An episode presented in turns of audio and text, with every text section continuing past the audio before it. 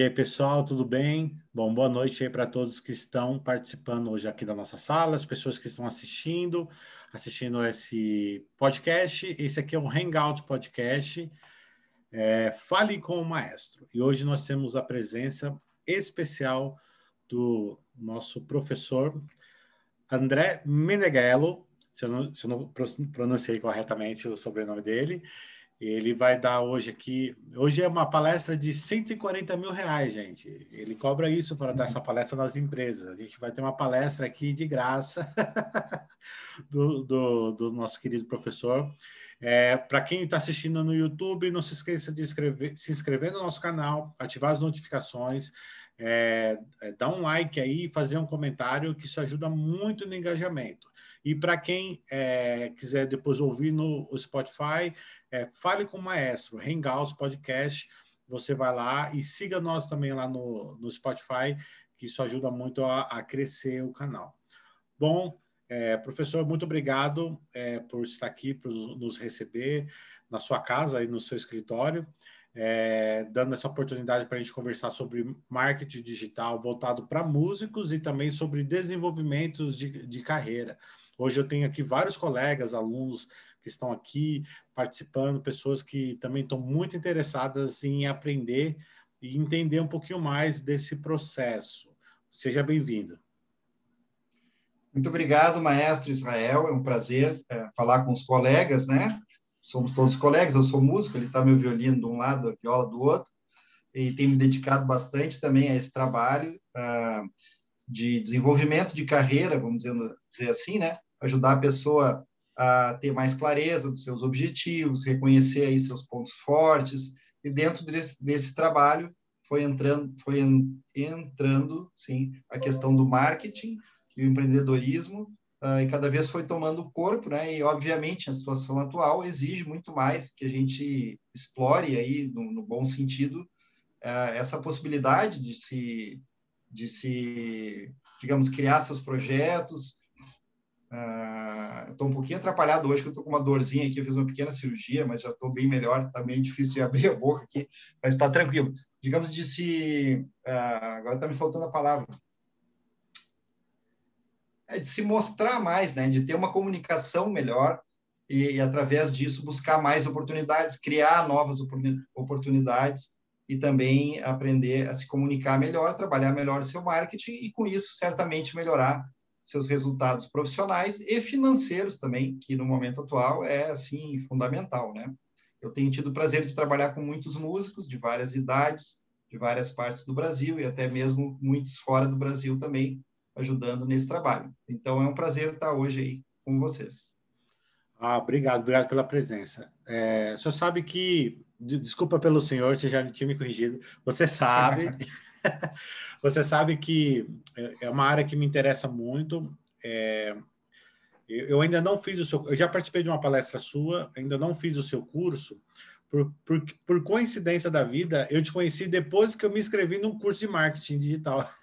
Eu já tinha pago o curso, e, aí eu falei assim, nossa, aí, aí começou, começou, eu acho que eu comecei a te seguir, apareceu na minha timeline o seu Legal. trabalho. Então, não, eu acabou, mas assim, eu sou muito muito observador, assim, eu acompanho muito a questão do marketing digital há muito tempo, pelo fato de eu ter estudado é, web designer quando no colegial técnico, isso há 20 uhum. anos atrás, é, eu acabei sempre me envolvendo nessa área e eu sempre fiz um, um marketing digital próprio do meus, dos meus trabalhos. Então eu divulgava, eu fiz fazia fazia sites, né? Então fazia sites dos meus grupos, dos meus projetos, fazia toda a identidade visual, é, toda a identidade, é, é, toda a parte de, de divulgação, internet, coisa e tal, mas sempre eu tive um grande problema, que é saber vender. É, quando chega na hora da venda, de você transformar aquele produto que você está criando na venda, eu sempre me senti muito constrangido, sabe? É, e eu, eu observo isso na maioria dos músicos de, do que, além de ter um preconceito muito grande desse tipo de trabalho, a gente não consegue vender o nosso produto e a gente se sente é, mal, porque dá a impressão que a gente está enganando a pessoa por, por, é impressão, eu sei que é impressão, mas eu, eu me sentia dessa forma, assim, na hora que eu ia vender meu trabalho. Então, eu não sabia cobrar.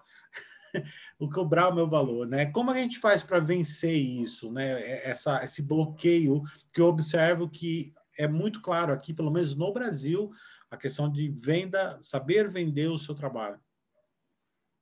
Perfeito, eu tenho identificado muito isso, né, em, em, a maioria das pessoas que eu venho trabalhando, e em mim mesmo, e fui evoluindo bastante. Eu gosto de, inclusive, eu escrevi um, um pequeno e-book que se chama Marketing para Músicos. E o início do e-book justamente traz essa ideia, mesmo que você trouxe aqui, né? Então eu coloco ali, por que falar sobre marketing para músicos? Então começa começa a falar, né, que enfim, quem diz essa frase que eu vou repetir agora é um psicólogo americano, uh, Robert Cialdini, ele tem um livro que se chama As Armas da Persuasão. Ele é uma das maiores autoridades mundiais nessa área aí. E ele fala o seguinte: tão importante quanto um produto ou um serviço é a sua comunicação. Por quê? Porque ninguém vai adivinhar aquilo que a gente faz, contratar um detetive e vir atrás da nossa porta escutar a gente tocando para descobrir ali que existe um músico que pode fazer alguma coisa. Né? Então, isso acontece de maneira geral com todos os profissionais, eu vou dizer assim, né? A nossa área talvez seja uma das piores por, por N motivos, mas acontece com outros profissionais também, porque a gente não aprende essa comunicação. Então, assim, eu acho que isso é uma questão é, muito mais ampla do que só a venda, porque a venda é o passo final. Se a gente pensar na, no marketing, né, comunicação e marketing, eu acho que o marketing ele é muito mais a comunicação do que propriamente a venda. Se a gente faz uma boa comunicação, a venda ela se torna quase desnecessária. A gente não precisa forçar uma venda. Né? É importante saber vender, sim, mas se torna muito menos importante esse momento da venda. Então, essa comunicação é como se fosse um time de futebol, por exemplo, ou de qualquer esporte, que joga bem. E a venda é o gol. Então, o, quando o time joga bem, é fácil fazer um gol, até, até uma goleada, sem fazer muito esforço, ficar chutando, chutando, chutando no gol. Então, isso é a comunicação, são essas estratégias, isso eu chamo a parte do marketing ou comunicação.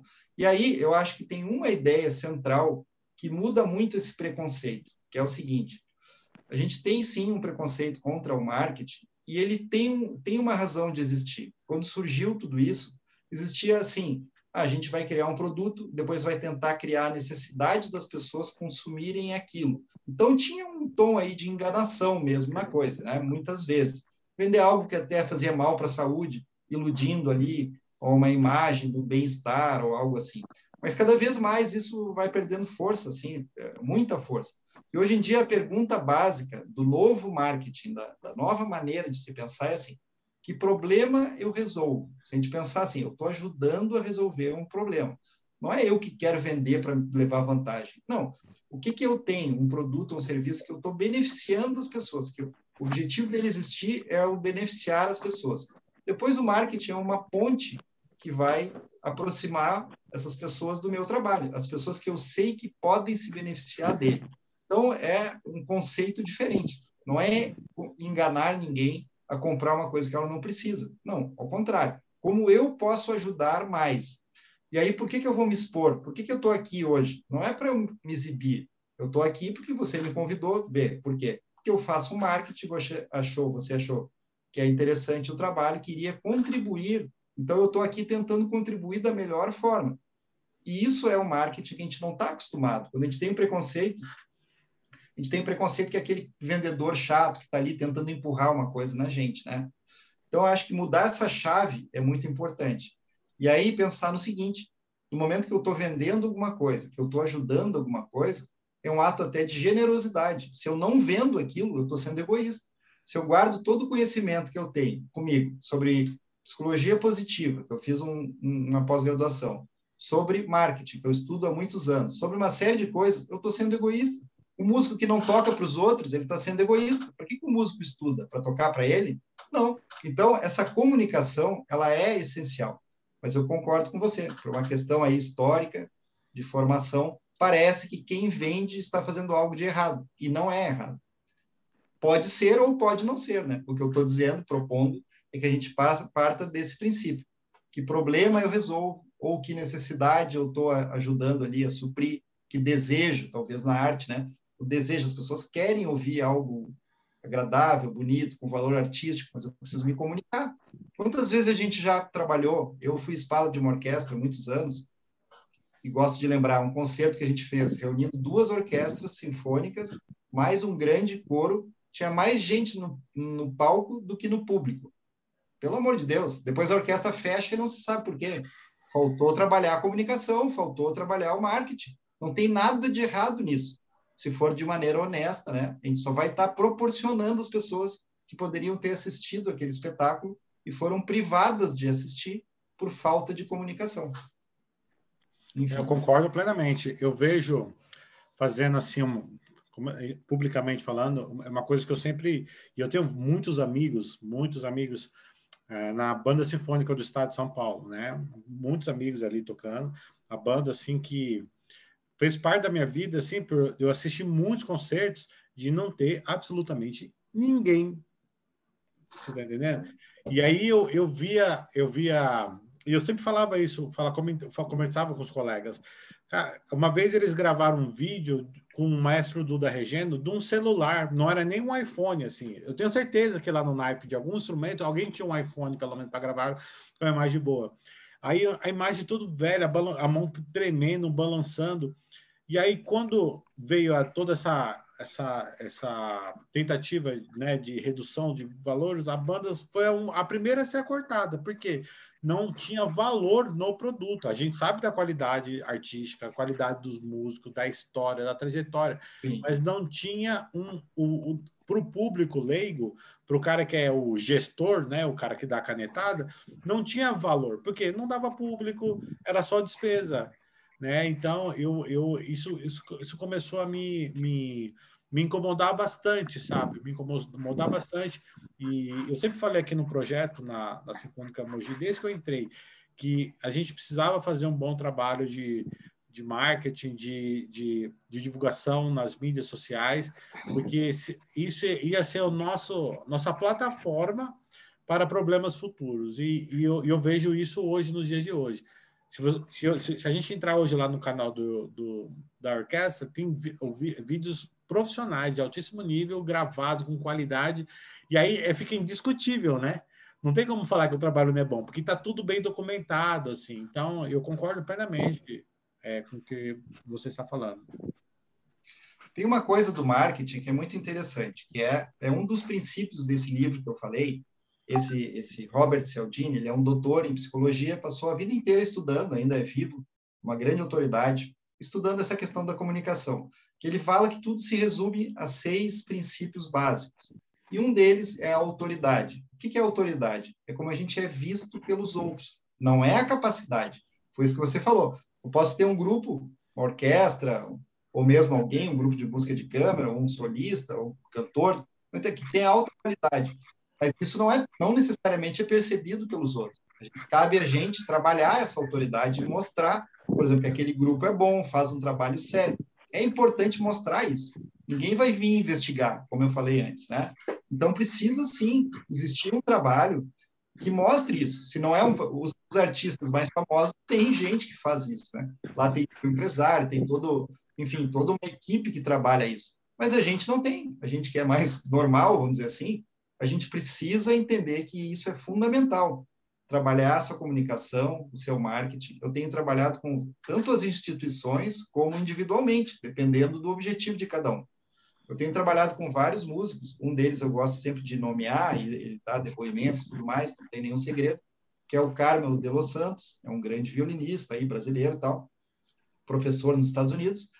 E ele, depois que começou a fazer um trabalho comigo, ele começou a trabalhar mais o seu marketing e aumentou mais ou menos em 10 vezes o número de concertos que ele dá por ano, que ele é solicitado para trabalhar como solista. 10 vezes. Claro que ele, ele se dedicou, começou a... Ser... Ele já tinha empresário, tinha tentado várias coisas, e nunca foi tão bom quanto ele mesmo assumiu e começou a fazer esse papel enviar e-mails, postar uh, materiais, conteúdos na internet, não só na internet, também uh, no presencial, na época, né? agora a gente está na pandemia. Mas todo esse trabalho, aí é o que eu estou falando, é um trabalho. Não adianta chegar ali e botar uma coisinha e querer vender, não é vender. A pior coisa que tem é tentar vender do nada. Então, isso aí as pessoas fazem errado. e aí depois não dá certo. Claro, está errado. É a venda, ele é o processo final. Ele é importante, sim, mas ele é, isso é a parte final. Que quando o marketing é bem feito, ele, ele é quase dispensável. É como se fosse um relacionamento, né? Quando um casal se conhece, ele não sai casando no primeiro dia, isso não é normal, ninguém casa com outro. Ah, Oi, tudo bem, quer casar comigo? É a mesma coisa que a pessoa tentar vender alguma coisa sem ter feito uma comunicação antes, um, um processo de relacionamento antes da venda. Então, primeiro, primeiro precisa conhecer, fica, né? as pessoas precisam se conhecer, ou as pessoas precisam conhecer a nosso grupo, a nossa orquestra, a nossa instituição. Depois elas vão se relacionando através de mais conteúdo, de mais troca de ideias, de mais interação, ou pessoalmente, vamos dizer, no Instagram, a gente fazer isso. E esse, esse relacionamento ele vai evoluindo, até que chega um momento que a gente oferece alguma coisa ou às vezes nem precisa nem oferecer, a pessoa já está querendo ali, ela já está. É só dizer, ó, vai abrir lá as inscrições, ou dia tal tem concerto. As pessoas já vão lá naturalmente, porque elas já estão prontas, querendo aquilo. Então a venda se torna muito mais fácil e quase que desnecessária. Então as pessoas erram muito nisso, tentando vender. Eu vejo muita gente colocando lá, ah, dou aula de música, dou aula disso, eh, WhatsApp, tal, tal, tal. Essa é a venda muito fraca. Pode funcionar? Pode. Se eu tenho alguém já pronto ali, procurando aquilo e me achou ali, pode acontecer. Mas é uma venda de um passo. Como você falou aqui, a palestra que ia valer dinheiro, eu preciso falar alguma coisa que, que ajude o pessoal a ter um retorno, né? Então, assim, ó, uma dica: existe uma venda de um passo, a venda de dois passos e a venda de três passos. A mais fraca é a de um passo, quando a pessoa simplesmente oferece alguma coisa. Seria como pedir em casamento do nada, assim, quer casar comigo? a chance de levar um tapa aí. a, a, venda de dois passos é aquela onde a pessoa primeiro se relaciona e depois ela oferece alguma coisa, né? Ou faz a, a oferta da venda. E a, e a, de três passos é a melhor. É quando primeiro a pessoa se relaciona, vai criando um relacionamento, depois ela oferece alguma coisa de graça, gerando reciprocidade. O nome disso é reciprocidade. É um dos seis princípios. Oferece algo de graça e só depois ela oferece alguma coisa paga. Então, isso aumenta, assim, muitas vezes a possibilidade de acontecer aquela venda. Como é que isso funciona para um professor de música, por exemplo? Ah, ele vai botando conteúdos, vamos, vamos supor no Instagram, vai colocando conteúdos, vai mostrando, vai mostrando que ele dá aula, depoimentos de aluno, isso traz autoridade para uma orquestra, a mesma coisa, comentários de pessoas é, importantes, de preferência, também em público, alguma matéria que sai no jornal, tudo isso vai trazendo autoridade, vai fazendo com que aquela entidade ou aquela pessoa seja percebida como algo de valor. Ninguém vai adivinhar a qualidade daquilo. E mostrando, colocando ali, uh, documentando a atuação, a orquestra pode botar um pedaço de uma gravação, um, um músico pode botar um pouco dele tocando, ou dele dando aula, dando dicas, né? Se for um professor, nada melhor do que ensinar, dar dicas. Então, ele está criando todo um relacionamento. Um dia lá, de vez em quando, ele põe que oferecendo aulas, né? ou uma aula gratuita, isso é o melhor de tudo, oferece uma aula gratuita, aquela pessoa que já está acompanhando, já está se relacionando. Aí eu vou lá, tenho uma aula gratuita. Pô, a chance que essa pessoa tem depois de continuar esse processo através de aulas pagas, olha a palavra, continuar evoluindo, é enorme de que alguém do nada vai chegar e, e começar a ter aula com outro, assim, que nem conhece, nunca viu. Então, isso é, é fundamental. Né? É uma coisa de dois minutos aí que já pode fazer muita diferença aí para o pessoal colocar em prática. Ah, eu concordo, eu concordo, né? Eu sempre tenho observado, você sempre fala sobre isso da questão da autoridade, né? Eu, é, eu acho que eu já acho que já comentei com, com você já uh, anteriormente, logo que a gente se conheceu, né? Eu, eu fiz um processo de coach é, que hoje é pecado falar, né? Não pode falar, né? Quando fala coach. É, no Brasil. Só no Brasil que é pecado. Antes era moda, agora está é... proibido. Você bate coisas, dois, coisas do, do Brasil. você bate na mesa, né? Coach, tech, tech, aí você bate. É, Mas é. Eu, eu fiz um processo de coaching em 2011, né? Eu tive um, um professor que é um maestro também, que é o Sérgio Igor Chini. Ele foi um dos primeiros aí no Brasil a fazer esses cursos de coach e tudo. Na época era tipo 40 mil reais o curso. Ainda é caro, né? Mas, mas, era um curso caríssimo, assim. E aí e ele começou a trabalhar eh, trabalhar com os, com os alunos ali, aquela. Eu via que a, a, forma como ele lidava com os conflitos era diferente. E aquilo começou a me chamar a atenção. E aí eu estava passando um momento muito difícil da minha vida, estava numa transição de vida, vida pessoal, vida profissional, é, tudo estava tudo misturado, uma bagunça. E aí eu, ele me ofereceu passar pelo processo de coach. No começo eu me senti muito assim, sabe? Eu, eu acho constrangido e eu achava que era picaretagem mesmo. Eu achava que era picaretagem. Sim. Mas como ele era uma pessoa que muito séria, e uma pessoa que tinha trajetória de vida, era, pô, ele era meu professor de, de, de composição na época. Aí eu fui fazer, comecei a fazer as sessões, assim, foi uma, uma das melhores coisas que aconteceu na minha vida, assim, porque naquele momento de caos eu comecei a voltar e a ter foco, porque eu sempre fui um cara, um cara muito focado, assim, eu sempre tive, eu sempre tive muita dificuldade de muitas coisas, mas eu nunca tive muita dificuldade de foco, assim, de, de, de determinar um caminho, falar assim, não, eu vou atrás disso aí, eu vou correr atrás, vou chegar ali, papapá. Mas chegou um momento da vida, que acho que acontece com todo mundo, que as coisas não dão certo. Por, por algum motivo não dá certo, ou por vários. E aí é eu cheguei naquele momento e foi muito bom para mim. Depois eu fiz o curso mesmo para ser um coach e coisa e tal. E assim, é, e eu comecei a fazer um trabalho e, que serviu muito para minha vida, mas eu, eu, comecei a observar que a, o trabalho que eu estava fazendo estava ajudando muito os alunos que, que trabalhavam comigo.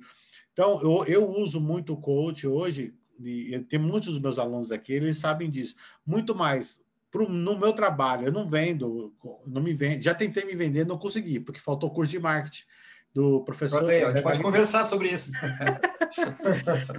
eu, eu, nunca fui, eu nunca fui bom de venda. Eu estou estudando Sim. mais sobre isso.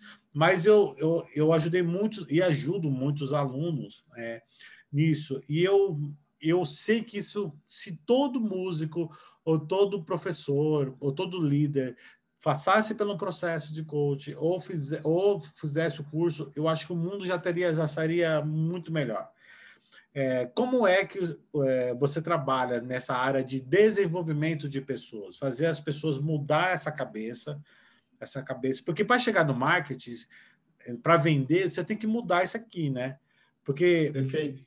tem que fazer um trabalho antes. Não dá para você o cara é. chegar, porque senão o cara vai vender uma mentira, né? Ele vai, ele vai querer cortar os caminhos, né? Exatamente. Muito bem observado. Eu tanto que eu vou começar pelo final e vou voltando aí na sua pergunta. Tanto que eu criei o curso separado, marketing para músicos. Ele fazia parte de um curso maior que eu tenho, que é a aceleração da carreira musical, e lá dentro tinha uma parte que falava sobre marketing. Aí eu decidi fazer um outro curso separado, porque eu vi que era muito importante, muito conteúdo. E aí eu senti falta, funcionou bem, mas eu senti falta disso que você falou trabalhar a mentalidade, né? Tem essa palavra mindset, eu gosto de falar em português, mexer na mentalidade da pessoa para ela se preparar com alguns conceitos para poder então uh, desenvolver bem essa parte aí do, do, de criar produtos, criar serviços, uh, ter uma atitude empreendedora que, é, que a gente não está acostumado. A nossa formação não é para isso. A nossa formação é feita uh, não só na música, em todas as profissões e não é só no Brasil. É, enfim, desde a revolução industrial para cá, tanto que se a gente entrar numa sala de aula hoje em dia, ela é quase igual do que era 200 anos atrás. Por mais que o, que o mundo mudou, evoluiu, né, é totalmente diferente, né, a tecnologia e muitas coisas, o formato do ensino ainda é o mesmo. E tem aspectos bons, sim, mas essa mentalidade ficou muito engessada, vamos dizer assim. E que mentalidade é essa? É, é que a gente seja um técnico, alguém que faz bem alguma coisa, é um especialista em alguma coisa. Então, a gente não é preparado para pensar assim, o que, que eu vou fazer com isso? Não, alguém vai me contratar e vai me pagar para fazer isso. É como se não fosse meu, eu vou vender a minha hora. Ou eu vou ter um patrão, um chefe, um, algum, alguém que vai, uh, que vai me pagar para eu exercer essa minha especialidade.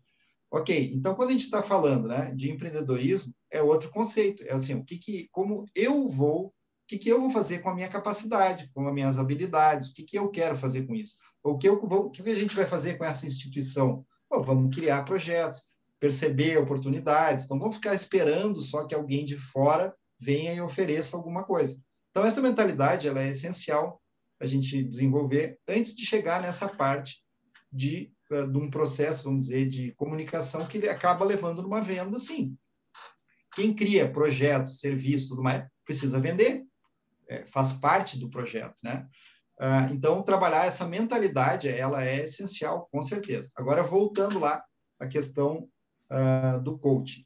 O coaching, ele, assim, é um fenômeno ridículo que aconteceu no Brasil, porque no início era algo, como você falou, super valorizado para poucas pessoas, era quem fazia esse processo, assim, até trazia um status, né? Estou ah, fazendo um processo de coach, pagando uma fortuna, são poucas pessoas que têm acesso, depois a coisa foi popularizando e vulgarizando de uma forma tal que eu digo, é parecido com a música. A gente entende bem o que tem de pessoa aí, né? Que diz que é músico, dá aula e atua e toca e canta, às vezes com nível baixíssimo. A gente sabe que tem, existem músicos e músicos, existem pessoas mais sérias e menos sérias, existem pessoas mais bem preparadas e menos bem preparadas. Por quê? Porque qualquer um pode ser músico, assim como qualquer um pode ser coach. Agora, médico, não. O cara tem que passar por toda uma formação, tem que conseguir ser aprovado, advogado, tudo. tanto que tem tanta gente que estuda direito e não consegue ser advogado, porque não passa no exame da ordem.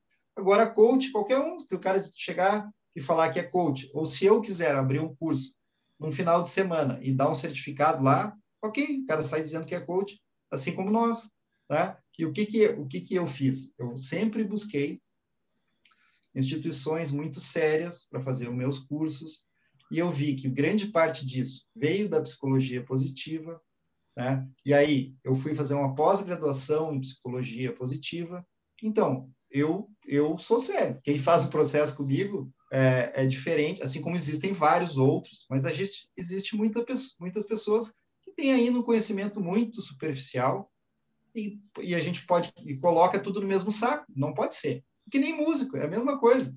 Eu gosto de falar do método Suzuki.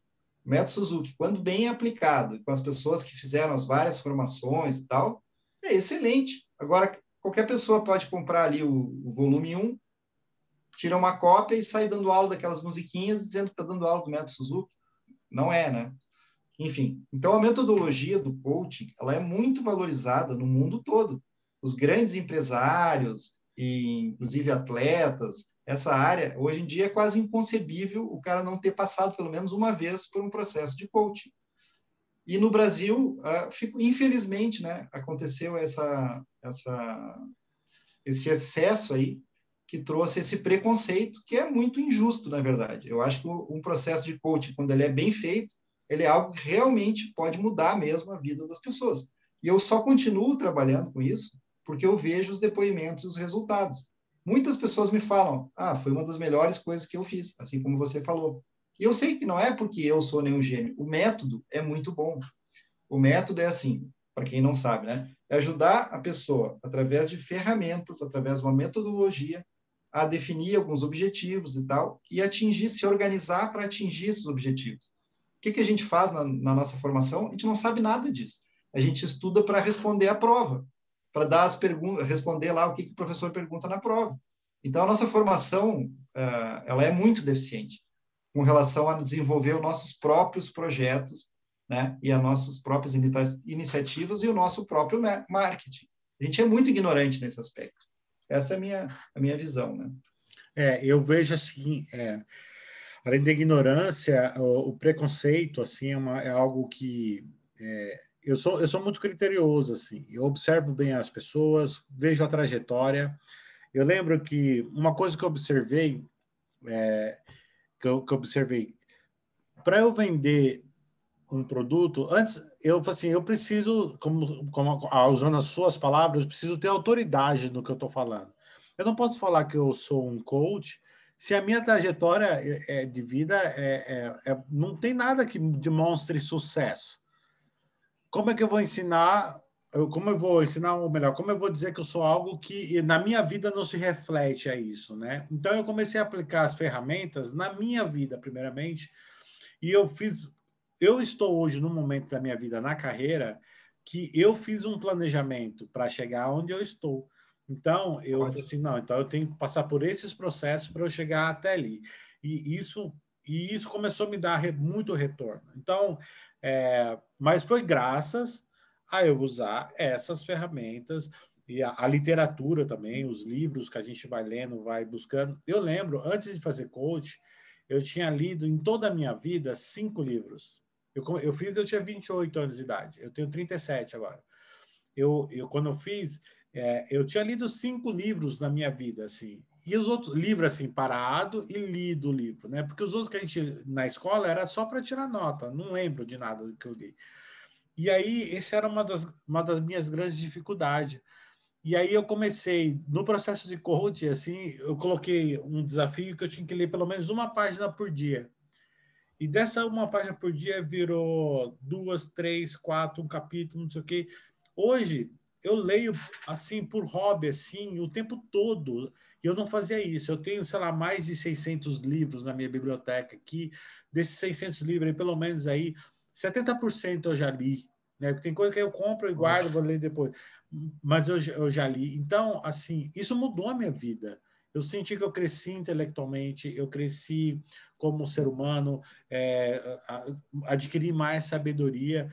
E se eu não tivesse tido aqui, passado por aquele processo, passado por aquele momento, e, e, me desprendido dos meus preconceitos, né, dos meus julgamentos, que eu tinha muito julgamento, né, um dos livros que mais me influenciou é aquele Como Fazer Amigos e Influenciar Pessoas, né, que é um, é, é, é um dos básicos para ler. Esse livro falou muito comigo, sabe? Então, isso mudou a minha vida.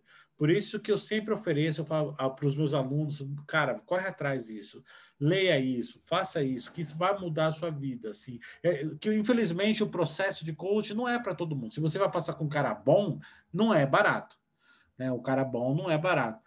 Mas eu tento oferecer, pelo menos para os meus alunos, as sessões de coaching. O Daniel, o Daniel, por exemplo, tá aí, ele fez comigo, né? A gente só não continuou por causa da pandemia, porque não, não deu para a gente fazer o trabalho que a gente estava fazendo, mas ele estava passando por um processo comigo e estava adquirindo já alguns resultados, né?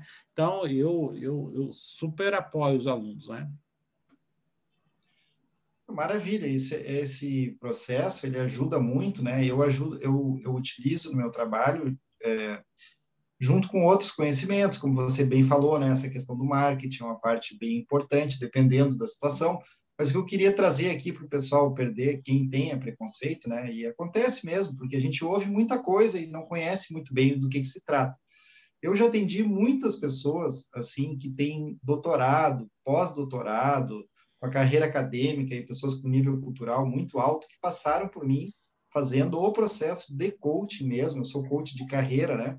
E adoraram, mandaram outras pessoas, mandaram filho, uh, indicaram para colegas. Então a gente vê que, né? Estou trazendo esse, essa essa informação para a gente ver que isso é validado por muitas pessoas de alto nível, assim, cultural, intelectual. Não que ninguém seja menor que ninguém, né? Não é isso, mas eu estou falando para perder essa ideia que se tem que é, que é alguém ali que não sabe está enganando as pessoas, como se fosse assim uma igreja no mau sentido, né? Uma igreja do mau sentido de alguém que está ali buscando enganar os, os outros ali que são ingênuos e tal. Não acho isso de todas as igrejas, não. Mas infelizmente a gente sabe que tem em todas as áreas. A música não é diferente. A, gente, a primeira vez que eu fui estudar música, fui estudar violino, foi numa escola até aqui perto de onde eu moro hoje em dia, Porto Alegre e a professora de violino não sabia tocar violino. E ela me dava aula de violino. Violino, flauta, acordeon, não sei o quê. Aí eu falei para meu pai, eu tinha sete anos de idade. Eu falei, meu pai, oh, não dá, ela não sabe tocar, como é que eu vou Então isso acontece em qualquer área. Até, por exemplo, médico. Quantas histórias a gente vê de médico que comete erros, vende coisas que não tem que vender? Então a gente tem que conhecer o profissional, o profissional. Tem profissional bom e ruim em toda a área. A metodologia do coach, sim, ela é muito boa, mas depende com quem. Como qualquer outra área. Qualquer outra área. Agora, se a coisa abre assim e todo mundo pode fazer, claro, perdeu, perdeu o controle, né? Então a gente tem que realmente ter muita atenção e conhecer o profissional. É só isso que só isso que é importante a pessoa se deter, né? Não no método, o método é inquestionável. Isso aí, por exemplo, o ano passado eu concluí um curso de pós-graduação em psicologia positiva e tive aula diretamente com Daniel Goleman, que foi quem difundiu né, a questão da inteligência emocional. Provavelmente é o psicólogo mais famoso do mundo, né, atualmente. Vamos dizer assim, eu acho que mais famoso ele é. E ele põe lá no site dele, ele é professor em Harvard, o cara é uma autoridade mundial. Ele põe lá psicólogo e coach. então, pronto, não precisa dizer mais nada. Né? É verdade. Professor, eu queria falar que a gente tem bastante jovens que estão estão nessa fase de transição de carreira, né? De transição do, de estudante e vão ter que trabalhar, começar a sua carreira e coisa e tal. Quais são os passos que um, que um, um jovem é, precisa ter para ele estabelecer uma carreira de sucesso, desenvolver uma carreira de sucesso, é, principalmente é, pensando que a gente está num momento diferenciado. Já era difícil antes, agora está mais difícil ainda. É, que conselho você daria para ele, usando todo o seu conhecimento, as técnicas que o senhor conhece, para eles poderem se organizar, construir uma carreira? O que, que você poderia orientar eles? Então, eu diria que eu sempre gosto de falar quando eu tenho dado palestras, né, workshops, eu sempre começo a falar, falando isso que eu vou falar agora. A gente, como músico, sabe da importância de seguir um método, seguir uma boa escola, uma boa orientação, né? Por isso que a gente procura bons professores, uma boa orientação. E para o desenvolvimento da carreira, em geral, a gente não tem um método. A gente vai tentando ali conversar com alguém, buscar algum exemplo, refletir, sem método. Então, eu acho que a maior vantagem aí que eu posso ajudar vocês é trazer um método. Né? Claro que passar por todo o processo e tal se trabalha mais, mas só entender o método e as etapas do método ajudam muito a pessoa a ir organizando essas ideias. Eu posso falar para vocês aqui rapidamente, com algumas ideias, sobre esse método. Eu acho que isso é o mais importante de tudo. Né? Como é que funciona o método que eu trabalho? O método que eu trabalho é, é baseado em quatro etapas que é, primeiro, o autoconhecimento, segundo, a pesquisa, terceiro, o planejamento e, por último, a ação.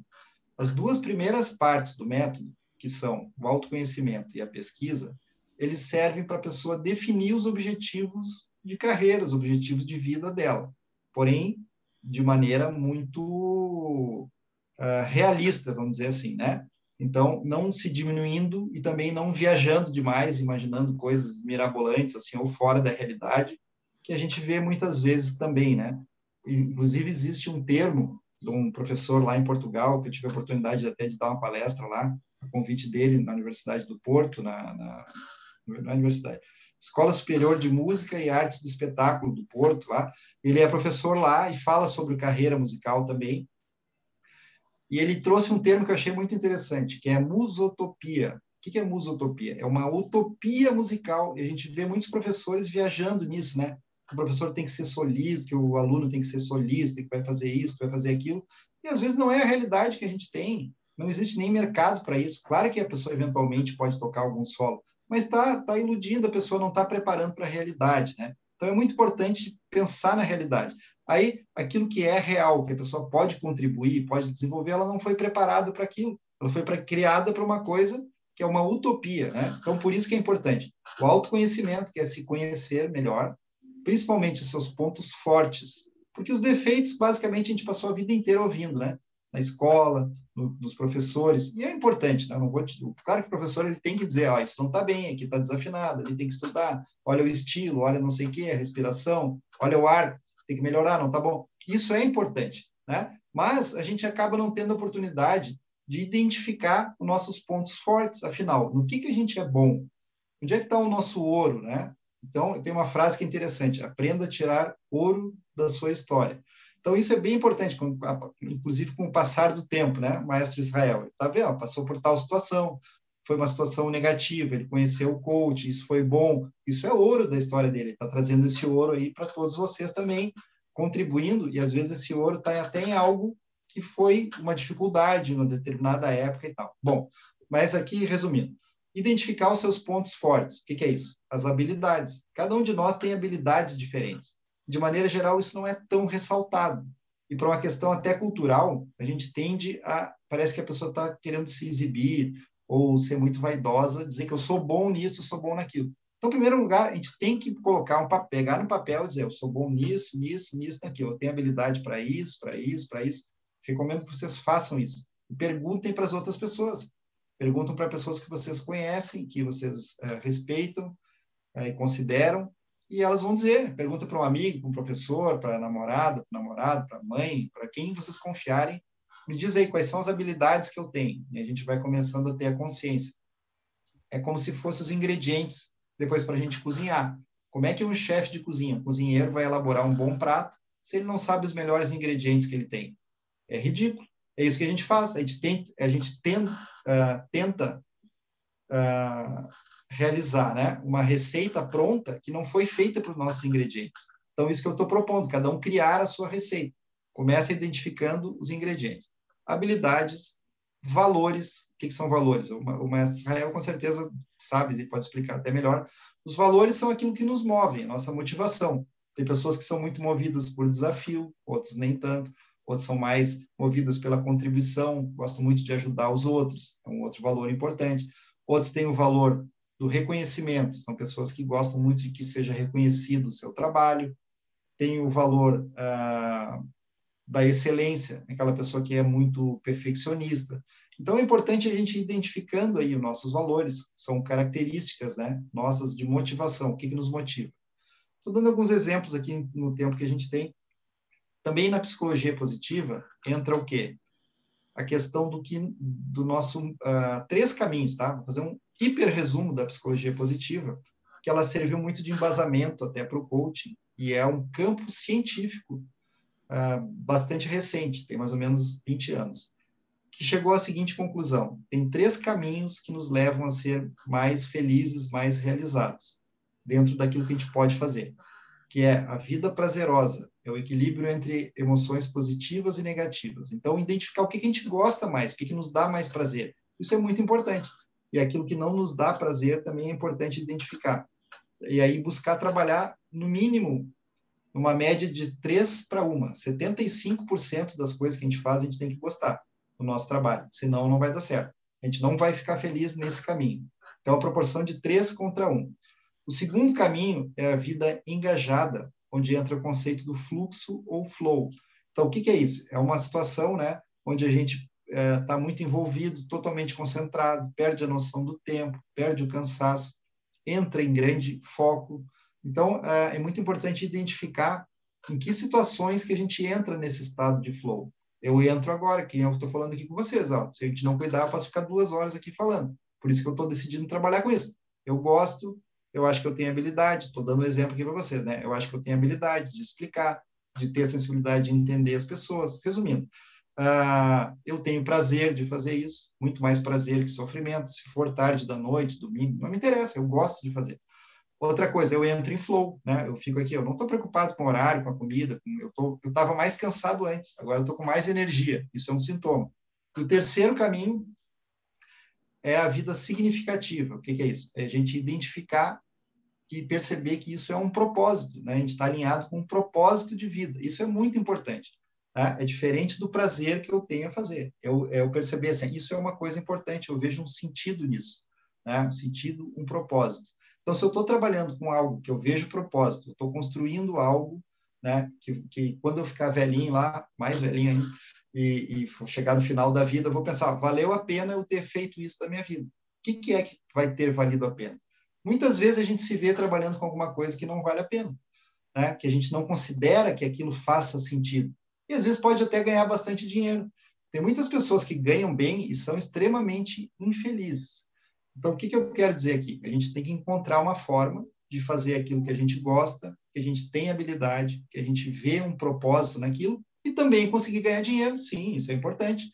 Pra, não estou dizendo o número, mas precisa ter um equilíbrio aí, a gente precisa se sustentar, precisa ter acesso a várias coisas, né? Enfim, então isso é o autoconhecimento, tá? Resumindo um pouco, o pessoal vai ter que assistir de novo a gravação com mais calma e buscar ir pensando um pouquinho sobre cada um desses elementos. Sem o autoconhecimento não há esperança, tá? As pessoas me perguntam, ah, o que, que vai me deixar feliz? O que, que eu vou ganhar dinheiro? Não sei. A resposta está dentro da pessoa, não está fora. É, né? A gente tem que se perguntar, fazer essa pesquisa interior. O, o Jung, grande psicanalista, né, Carl Gustav Jung, ele falava uma frase que eu acho muito importante. Ele dizia o seguinte: quem olha para fora sonha e quem olha para dentro desperta.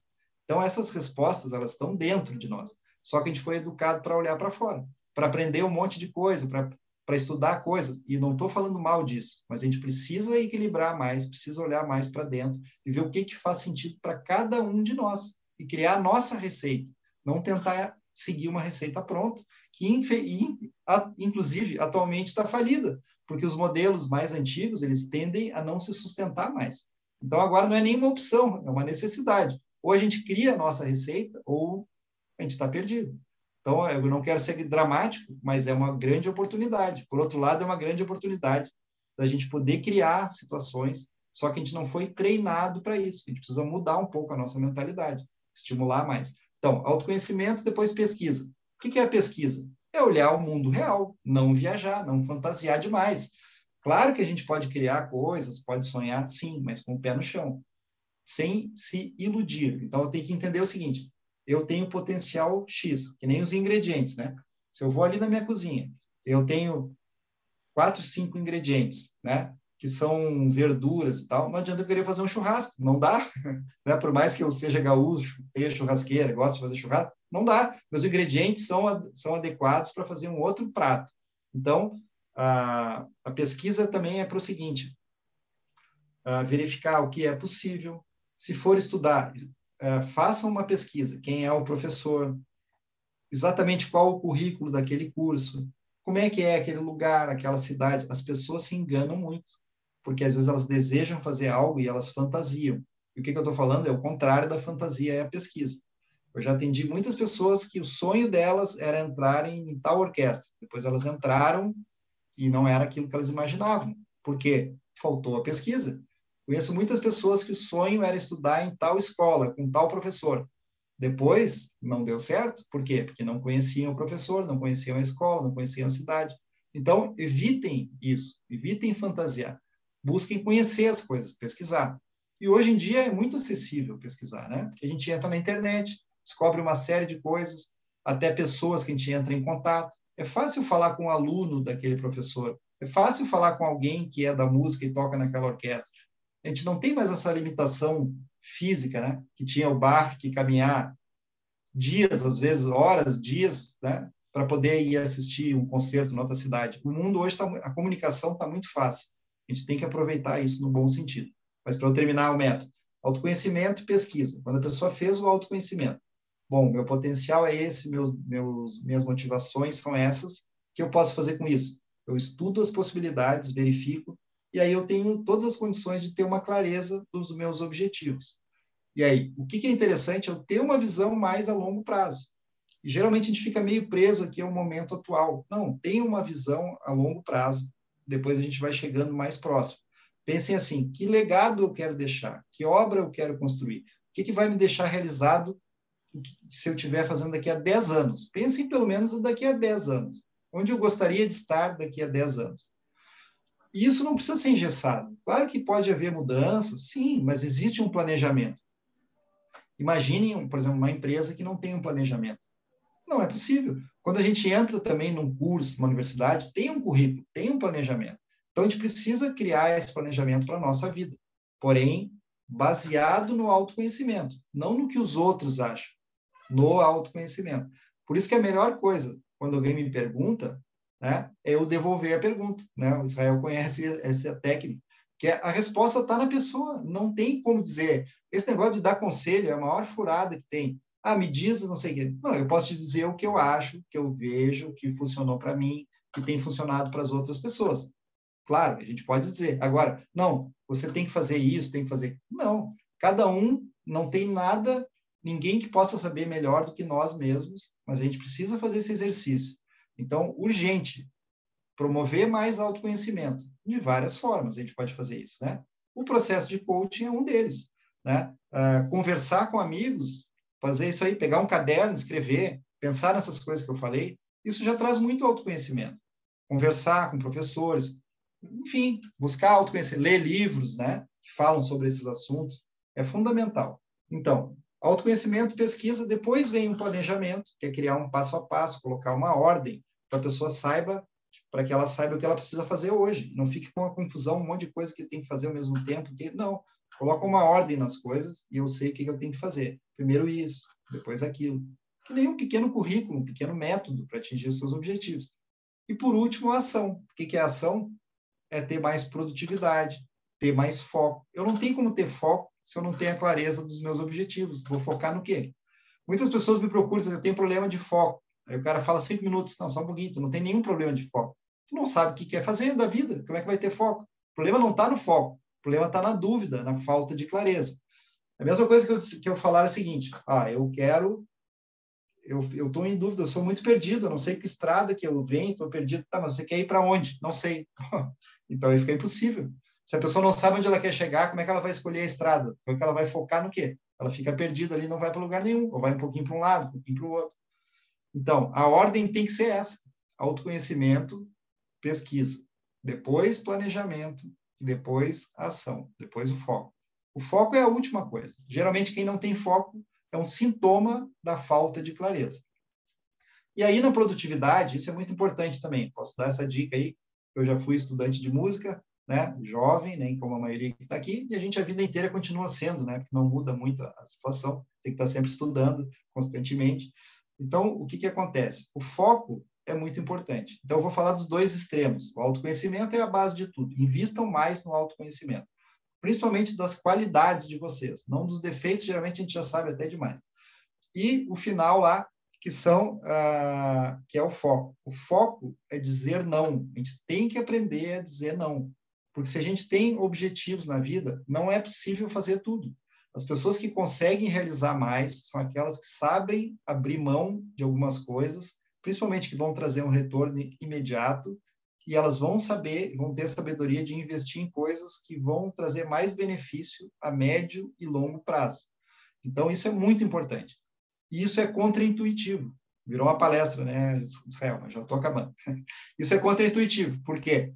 porque parece que assim, ah, a pessoa me convidou para isso, então eu aceito. Ele me convidou para aquilo, tem um trabalho aqui, tem um curso lá, eu vou pegar tudo para não perder as oportunidades. Errado, né? Claro, tem fases que a gente precisa conhecer as coisas, mas muito cuidado com isso, porque no momento que a gente, a gente tem, o nosso tempo é limitado e ele não volta mais. Uma vez perguntaram para o Bach, né, Johann Sebastian Bach, qual era a coisa mais importante da vida. Ele falou: a coisa mais importante é o tempo, porque o tempo passa e ele não volta mais. Tem muita coisa que dá para mudar. Isso aí não tem, não tem choro, não dá para mudar, não dá para voltar 10, 20 anos atrás. Então, essa sabedoria de onde a gente vai investir o nosso tempo, onde a gente vai focar, e principalmente a gente não vai, onde nós vamos deixar de fazer coisas até que seriam boas em função das outras que são as mais importantes. Então, para fechar aqui minha palestrinha, o que, o que o Steve Jobs fala aí, essa frase, né? Que ter foco é saber dizer não ter foco não é se dedicar ao que aquilo que a gente quer fazer. Ter foco é saber dizer não às boas oportunidades que vão surgir. Boas, não estou falando nem ruim. Então, mesmo ah, aquilo é bom, é, mas não está me levando para aquele meu caminho. Então, se eu puder recusar aquilo, é muito mais uh, indicado eu negar. Então, a gente precisa muitas vezes dizer não, sim. Então, fica essa dica aí: autoconhecimento e exercitar esse dizer não para muitas coisas e dar prioridade para o que é o mais importante enfim, espero que em poucos minutos tenha não, ajudado. Não. Por isso que eu falei, tem que aproveitar essa palestra, porque daqui a pouco vai, vai, você vai cobrar 140 mil reais por palestra. Vai ficar muito caro, vai ganhar dinheiro. Quem começa ficando famoso, cada vez vai aumentando o valor do, valor do, do cachê, né? Sabe uma coisa importante? Deixa eu só fazer um comentário sobre isso, né? Outra aí ligado ao marketing. Se vocês querem né, ter mais retorno, Quanto mais a gente entrega de graça, mais retorno a gente tem. É outra coisa que é contraintuitiva, né? Quanto mais a gente gera valor, vamos dizer, gerar valor. Se eu venho aqui, né, eu não estou querendo vender nada, né? Fui convidado para vir aqui, eu vou, eu vou ensinar o máximo que eu puder para vocês. Por quê? Primeiro, porque eu gosto. Mas quanto mais a gente faz isso, mais as pessoas têm interesse no nosso trabalho, seja na música, seja. Então a gente tem que é outro defeito que a gente tem. Às vezes a gente pensa, ah, se não me pagar tanto lá por hora, eu não vou fazer. Então, a gente tem que aprender a gerar valor. Né? É, é claro que não é ser usado pelos outros. Atenção, não é isso que eu estou dizendo. Claro que tem gente que é esperta e diz, ah, vai lá trabalhar de graça. Não. Mas quando a gente está alinhado com aquilo, a gente acredita naquilo, quer investir num projeto, né? ou pessoal, ou do grupo, a gente precisa primeiro investir para depois ter o retorno. O que é investir? Gerar valor. Você sabia que tem empresas, por exemplo, que não pode dar lucro. O objetivo da empresa não é dar lucro. Todo o dinheiro que entra tem que ser reinvestido para a empresa melhorar e ficar melhor, depois melhorar. melhorar. Ela está gerando valor. Para quê? Para um dia lá, daqui a dois anos, três anos, cinco anos, ela vai valer mil vezes mais do que ela valia. Mas é um trabalho de gerar valor. que, que eu estou fazendo aqui? Eu estou gerando valor. Quanto mais eu ensino vocês de graça, melhor, mais valor eu gero para vocês e para mim também. Essa é, é a ideia. É a ideia da startup, né? Da startup. A soma de pessoas e conhecimentos que naquele momento não vai dar uma grana. Então vem uma, tem um investimento, mas o investimento é para gerar conhecimento, para crescer, para desenvolver alguma coisa. E lá na frente vai vir o lucro ou, ou, ou não, às vezes acaba, mas geralmente o objetivo é que gere valor, né? A startup trabalha muito com essa ideia, com esse princípio, né? Uma coisa interessante que que você falou também é sobre é, é, algo que, que eu vejo que é que na minha opinião entra na, nessa coisa do julgamento é, aqui no nosso país a gente confunde muito confiança com arrogância.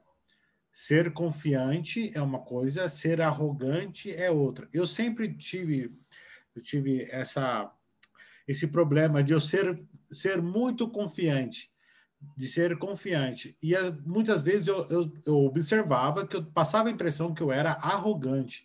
Várias pessoas chegaram para mim e falaram assim, já falaram isso para mim, até parentes assim. Mas é, na verdade eu tinha muita confiança. Por exemplo, eu quando era moleque eu ouvi um CD de uma big band chama-se Atrium Jazz Band. Ela nem existe mais. E aí eu tava, ouvi esse CD, eu comprei esse CD e falei assim, um dia eu vou tocar nessa banda. E falei para mim que eu, um dia eu vou tocar nessa banda. Aí eu falei para meus amigos, vocês vão ver eu sentado tocando nessa banda. E aí eu comecei a estudar, normal, segui a vida, estudando, papapá. E eu, eu, eu coloquei, meu desejo era tão forte de um dia tocar nessa banda que um dia eu, eu entrei no lugar certo, conheci a pessoa certa e essa pessoa me colocou nessa banda. E essa banda me gerou tantas coisas. E assim, mas foi assim uma coisa assim que na minha cabeça. Aí teve gente que chegou assim para mim é, e falou assim: "Você sabe que você não tem nível, né, para tocar nessa banda assim". Pessoas querendo dissimular. Eu desde que eu era moleque, eu falei, meu sonho era tocar na banda e eu consegui uhum. chegar lá. E fiquei anos no, no grupo e, é, e, mas eu vejo esse problema assim do confiança com, é, confundido com arrogância. Você acha que é, é o julgamento? É muito julgamento isso? Eu acho que isso é cultural, né? A gente é educado para ser humilde, porque não é interessante para os outros que a gente seja confiante. A verdade é essa. Do meu ponto de vista, isso é bem claro, né? O nosso modelo de educação é para a gente não ser muito confiante, não desenvolver muito nossos projetos, nossas ideias. Por quê? Porque aí a gente está não está servindo os outros que têm mais poder, de maneira geral, né? E não foi para isso que foi dizer. Claro que existem exceções, eu não estou falando pessoalmente do professor X ou Y, estou falando de um modelo que vem já de mais, muito mais de um século, né? Então, na verdade, a gente não foi educado para isso. Isso é um pouco mais recente, né? essa parte assim de uma mentalidade um pouco mais empreendedora. A gente pode chamar com outra palavra, mas enfim, a gente está chamando essa ideia aqui que é para a pessoa uh, ela assumir a sua capacidade e ter uh, iniciativa. Isso incomoda, isso não é interessante para as instituições em geral, né? Por exemplo, por que, que, a educação é tão ruim no Brasil? Porque é interessante para muitas, enfim. E aí eu não quero cair num assunto político, nem do partido X ou Y, porque eu não, não trabalho com isso, né? mas isso não é só no Brasil também, não. É interessante ter as pessoas ali acomodadas, mais humildes, dando graças a Deus que tem lá o seu dia a dia, e não ousem demais, porque vão estar ameaçando as pessoas que têm um certo poder. Essa é a minha visão. Então, essa mentalidade, ela é estimulada para a gente ser humilde, para a gente enxergar os defeitos, para a gente achar que que tá bom, assim tá bom, a gente já conseguir até aquele ponto ali é interessante. E não, a gente se limita muito pela nossa própria visão. O Henry Ford, por exemplo, falava isso, né? Se a gente acredita que pode fazer alguma coisa ou acredita que não pode, os dois casos a gente está certo. Por quê? Porque é a visão é que vai determinar, é aquilo que a pessoa acredita. Se eu acredito que eu vou fazer uma coisa, eu tenho muitíssima chance de conseguir fazer aquilo. O exemplo que você deu. Né? Agora, se você pensasse que ah, isso é impossível, nunca vou fazer, é óbvio que você nunca, nunca chegaria lá. Né? Então, isso é a primeira condição, é aquilo que a gente acredita, né? aquilo que a gente enxerga, aquilo que a gente sente. Tem muitos estudos hoje em dia, por exemplo, a física quântica estuda isso, tem muita gente falando bobagem também, mas existem estudos sérios, a psicologia, a neurociência, que mostra o quê? muito mais que o pensamento, é o sentimento. Então, outra dica que eu deixo aqui para vocês, baseado nisso que você falou. Quando, quando a gente quer um objetivo, a gente deve imaginar aquilo e sentir como se aquilo fosse real. Sentir, buscar uh, alimentar esse sentimento. Por exemplo, ah, o sonho da pessoa é estudar em tal país. Então, procure acreditar realmente naquilo, não dizer assim, ah, eu gostaria tanto. Começou mal, gostaria não. Se enxergue lá, imagine que já está lá, que já está feliz lá, naquele lugar, naquele ambiente, como se fosse um filme que passa na nossa cabeça. Então, isso é a fé, nesse sentido um pouco mais científico, né? Desse efeito que dá. Por quê? Porque quando a gente imagina aquilo como algo real, a gente vai trabalhando em função daquilo. Quando a gente não acredita, a gente duvida da gente mesmo, a gente vai se boicotando. Isso é uma questão de acreditar ou não acreditar, muito mais do que da capacidade em si. Né? A gente vê que tem pessoas que chegam em posições é, muito altas, um, com um grande destaque, que às vezes não são tão geniais como outros. Mas por que, que uns chegam e os outros não chegam? Tem gente que tem uma capacidade excepcional na música, muito talento, ou são muito dedicados, e às vezes o resultado aí na carreira profissional fica muito abaixo de outras pessoas que nem têm assim aquele brilhantismo, vamos dizer. Pode acontecer. Por quê? Por causa desses outros fatores que são sim muito importantes também. E o que que acontece aqui? É só isso que eu quero dizer, né? A gente tem que entender que a capacidade técnica e o estudo técnico ele é muito importante, sim, mas existem outros aspectos que são muito importantes também, e em geral não, não é dado atenção para isso. E é sobre isso que eu gosto de trabalhar, gosto de falar. O Daniel Goleman, que desenvolveu né, muito essa teoria da inteligência emocional, ele tem uma frase muito interessante, ele fala o seguinte, depois de pesquisar décadas sobre esse assunto de quem, quais eram os profissionais mais bem-sucedidos, e não eram os melhores alunos. Em geral, não eram os melhores alunos que chegavam a postos mais altos. Eram pessoas que tinham outras características além de ser bons também, né? Não estou dizendo que não é para ser bom, mas não era assim aquele super genial. Não, geralmente era aquela pessoa que tinha um bom conhecimento, um bom nível, mas também sabia se comunicar bem, era uma pessoa que sabia lidar com as suas emoções, se relacionar com os outros. Várias outras habilidades são muito importantes, que, que não são a capacidade técnica. Então, ele tem uma frase que é muito interessante, né? depois de décadas de estudo. Ele diz assim: tudo que a gente aprende na faculdade é importante, mas não é suficiente. Então, isso eu queria que for, ficasse um pouco aí, essa mensagem para vocês. Eu não estou diminuindo tudo que a gente estuda, os cursos e na parte técnica. Não, isso é muito importante. Porém, não é suficiente. Cada vez mais não é suficiente. E até pegando um gancho, eu ia, eu ia fazer uma outra pergunta ao Poço, mas antes de fazer essa pergunta, você fala uma coisa muito legal. Eu, essa aula eu anotei, que eu lembro do, do seu workshop que você deu, sobre as múltiplas inteligências, né? É, quais são os tipos de inteligências que existem hoje? Que é, hoje é um, hoje é, eu vejo que é um, cada vez mais se leva, se leva mais a sério é, essa nova, nova novo tipo de pensamento é, psicológico, vamos dizer assim, né? Quais são os, as múltiplas inteligências e essas características? É, essa é muito interessante, né? A teoria das inteligências múltiplas. Quem desenvolveu foi o Howard Gardner, que ele é psicólogo e músico. Então é bem interessante isso, que ele começou até uh, justamente percebendo que tinham pessoas que tinham muita facilidade para aprender música. Então foi uma inteligência que ele que ele estudou, uma das primeiras foi a inteligência musical. Ela é uma inteligência específica, cientificamente comprovada. Mas ele é professor da Universidade de Harvard, né, nos Estados Unidos, uma das mais importantes, já também há muitas décadas vem desenvolvendo essa teoria, que ela é cada vez mais conhecida, principalmente na área da educação, ela é bem utilizada. Aí eu trago um pouco no trabalho que eu faço para ajudar as pessoas a perceberem o seu potencial. Geralmente a gente tem muita dificuldade, a gente fica limitado só aquilo que a gente faz ali no dia a dia. Quem estuda música só fala ali aquilo que faz ali e não percebe como existem várias outras áreas né, onde a gente tem potencial. Então, o Gardner começou a estudar isso, né, não concordando com a teoria do QI, né, o teste do QI, todo mundo deve conhecer isso, Howard Gardner, isso é isso mesmo, o Eduardo colocou lá.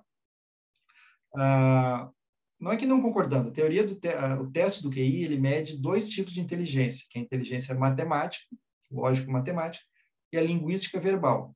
Tanto que na escola, né, a pessoa que, que tem um QI, antigamente era comum fazer o teste do QI na escola, hoje nem é mais.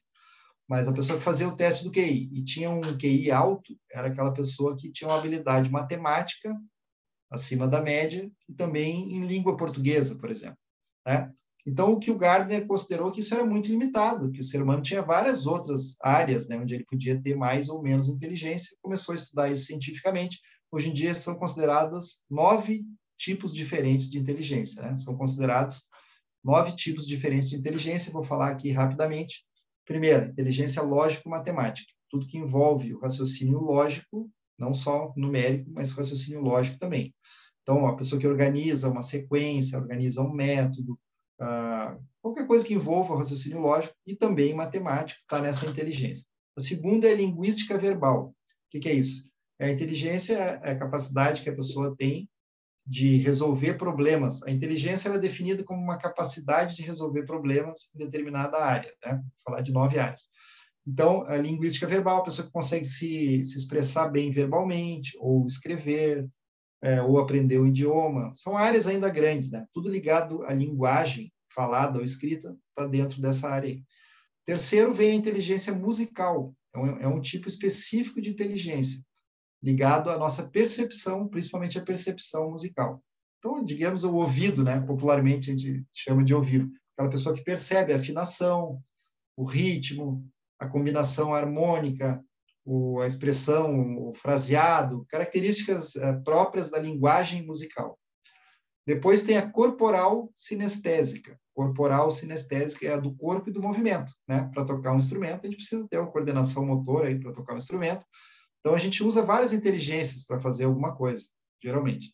Corporal sinestésica é a coordenação motora, né? Então um atleta precisa muito.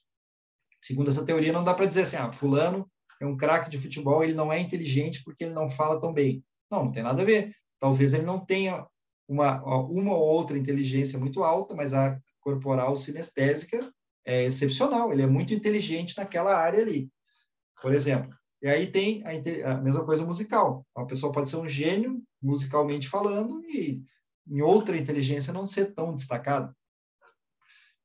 De, depois tem a inteligência intrapessoal, isso é muito interessante. Essas duas que eu vou falar agora foram as que deram origem à inteligência emocional. É a intrapessoal, como a pessoa se relaciona consigo mesma, como ela consegue lidar com as suas motivações, as suas frustrações, seus sentimentos, como é que ela lida com isso, ela tem habilidade, mais ou menos habilidade. A gente vê que tem músicos que às vezes tocam muito bem, mas ficam muito nervosos, têm muita ansiedade, acho que nunca está bom, lidam, têm pouca habilidade para lidar aí com essa parte emocional consigo mesmo. Então, isso aí está dentro da intrapessoal. A inter, interpessoal é do relacionamento com os outros. Então, isso é muito importante, né? Também para o desenvolvimento profissional e tudo mais, como a gente se relaciona com os outros. Né? Então, como a gente percebe o outro, como a gente se comunica com o outro, essa questão de ter empatia, Aí geralmente está essa questão da liderança, está dentro dessa interpessoal. Depois a gente tem a naturalística. Naturalística é a pessoa que tem muita facilidade com aspectos da natureza. Animais, plantas, questões ecológicas. Isso aí não vou especificar muito. E a última, e nona, às vezes ela aparece nas relações, nas listas das inteligências, e às vezes não. Por quê? Porque ela não foi validada cientificamente. Ah, é isso aí. Então a gente está esperando perguntas, né? Na sequência aí. Boa, Rafael. Estou sentindo falta, o pessoal está muito escondido em casa aí, parece que a gente está falando sozinho. ah, acho que eles não estão gostando da nossa conversa. Então, a, a existencialista, a nona é a existencialista. Ela é relativo a questões filosóficas, religiosas, coisas que pensam no sentido da vida, né? Então, por isso que é difícil de medir cientificamente, não dá para dizer se está certo, se está errado, cada um pode ter um pouco a sua visão, sua visão, a sua visão de mundo. Eu acho que aí entra a questão artística, né, da mensagem artística também, uh, que não até não a parte técnica, a parte sim artística, musical, por exemplo, da, da mensagem que está sendo passada ali, essa é a existencialista. Então é muito interessante a gente perceber como que a gente uh, desempenha em cada uma dessas áreas, principalmente onde é que está o maior potencial. Então, a pessoa que tem habilidade interpessoal tem habilidade intrapessoal, né, mas tem um potencial nessa área, isso é muito importante. É tão importante quanto a parte técnica, né, de alguma coisa. Cada vez mais é valorizado isso. Como ela se relaciona consigo mesmo, como ela se relaciona com os outros. E aí por aí vai. Então a gente vai se conhecendo, né, através dessas dessas ideias. Por isso que conhecer, ter mais cultura, ler, isso ajuda muito, sim, a gente aprender coisas e se enxergar, né? Cada vez a gente vai se enxergando melhor, vai promovendo mais autoconhecimento. E, e pegando esse gancho até da, dessas habilidades, eu percebo assim, às vezes, é, muitos alunos e pessoas se colocam no, no, no, oposto, né? Que é aquilo do desse do interpessoal, né? Intrapessoal, né? Que é o a pessoa se coloca muito para baixo, se coloca, não consegue, acha que nunca vai conseguir, acha que as coisas não vão dar certo, são extremamente pessimistas, né? Porque um, um certo um, um pouco de pessimismo é bom para ter um pouquinho de pé no chão, né? Mas passa do ponto, né? Como a, a psicologia positiva pode ajudar essas pessoas a mudar a mentalidade delas, para porque eu sinto assim, eu tenho alunos às vezes eu estava dando aula antes, antes da nossa reunião, eu estava dando aula, né? E aí eu tenho um aluno que todo exercício que ele vai tocar, ele vai, ele se, se, se justifica. Aí ele vai começar o exercício. Então, né, professor? É que aqui eu não estou conseguindo fazer não sei o quê. Eu falei assim, não, toca o exercício primeiro, depois você, você vê. Eu já, eu já os, os meninos já me conhecem eu já, já, fica quieto, toca, eu já mando ele ficar quieto, porque se eu deixar ele falar, ele já vai se colocando para baixo antes de começar a tocar. Daqui né? a pouco tá chorando, nem toca. e, e, aí ele vai se travando tanto, e eu, e eu, e eu falo isso como experiência própria. Eu, em 2011, eu, eu, com, eu coloquei tanta pressão em mim, tanta pressão que eu tinha que trabalhar, é, 2010 melhor. A, a 2010 foi o ano que abriu todas as orquestras, né, para audição. Abriu é, aqui em Campinas, abriu a, o Teatro São Pedro, é, abriu, sei lá, nossa, musical, tinha tantos, a Orquestra de Santos, abriu tudo que você pode imaginar. E eu falei assim, eu preciso arrumar emprego, eu preciso trabalhar, eu preciso trabalhar numa orquestra, eu já não tenho, já não sou mais novo, não sei o quê. Aí eu peguei uma, uma lição de um professor que falou que, que eu fazia a preparação para trecho orquestral, que ele falava, ó, se até 30 anos você não conseguir entrar numa orquestra, você não vai, você não vai arrumar emprego. Já era, já, já era. E eu tava com 28. E aí você fica com aquela coisa lá de, meu Deus, só tenho mais dois anos de chance para conseguir. E aí tanta pressão que eu comecei a travar, travar, travar, travar. E eu comecei a tocar cada vez tocar pior, tocar pior, tocar pior, tocar pior. E aí eu comecei a tomar remédio para tocar. Pra, o, o, famoso, não vou falar o nome, mas você sabe, o remédio que todo músico toma para poder Sim. controlar o, aquele nervosismo que, que eu ficava abalado para tocar, porque eu não conseguia tocar, né? E foi aí que entrou o coach, tudo as coisas. Mas o que, que a, a psicologia positiva pode contribuir para a gente vencer esse, esse medo, assim? Eu acho que duas coisas, né? Que quando você falou, poderia ter mais, mas eu acho que as duas principais coisas é a gente reconhecer uh, os aspectos positivos, né? A psicologia positiva não é assim, ah, pense positivo, uh, não que não vá para essa linha, mas é uma coisa bem realista, né? Isso que você falou, não adianta a gente fingir que está tudo bem, isso aí não, não é por aí, não. Mas quem tem essa questão de enxergar muitos defeitos, isso é um hábito, né? Então a gente pode combater isso com um exercício, com ginástica, mudando o hábito. Mesma coisa o corpo, né? Se a pessoa está muito fraca, o que ela pode fazer? Exercício físico, né? Ginástica. Então, que a gente pode fazer uma ginástica mental Pode sim. E tem exercícios da psicologia positiva, foi bom você perguntar isso, que se chamam intervenções. Intervenções. Isso é a psicologia positiva, ela, pra, ela pra, é para ser é, aplicada e utilizada em várias áreas. Ela não é uma terapia para ser feita, até pode ser utilizada também por psicólogos numa terapia e tudo mais, mas ela não, ela não foi concebida para isso. Ela foi concebida para a gente utilizar na nossa vida uh, para a gente ser mais feliz, mais realizado, e não simplesmente para combater algo que não está funcionando bem. Então, como é que a gente pode exercitar isso? Através de um exercício, por exemplo, toda noite, a pessoa pensar o seguinte: o que, que, eu, o que, que me aconteceu de bom no dia? Começar a exercitar. Né? O que me aconteceu de bom hoje no dia? No início é difícil, depois a gente vai começando a lembrar, principalmente quem é mais negativo, a gente vai começando a lembrar. E a gente vai lembrando. Aí no outro dia, de novo, e no outro dia, de novo, no outro dia, de novo, no outro dia, de novo. A gente vai exercitando, fazendo uma musculação positiva, para os aspectos positivos e deixar de, de ser tão observador para os aspectos negativos. Por quê? Porque o ser humano, até biologicamente, ele é muito mais apegado ao negativo. Isso é um fato. Até por necessidade de sobrevivência. Se a gente uh, ouve um barulho que pode ser algo perigoso ou, tem algum defeito, a gente logo fica atento, porque aquilo ali pode representar até a nossa vida ou morte. E algo positivo ele não conta tanto, né? Ele passa meio desapercebido, parece que está tudo bem. Quando algo dá errado, chama muito atenção, dói mais, né? A dor, a dor é mais forte ali que o prazer. Por isso que a gente tem que ter três emoções positivas contra uma negativa. Lembra que eu falei lá na vida prazerosa?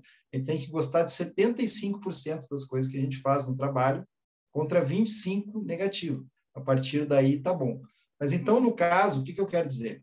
Sugiro que a pessoa escreva, sempre escreva, escreva à mão. Pensem assim, ah, o que, que o professor elogiou?